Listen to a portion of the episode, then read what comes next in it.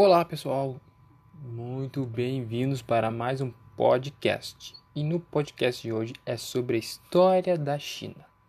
Os estudiosos entendem que a civilização chinesa surgiu em cidades e estados no Vale do Rio Amarelo.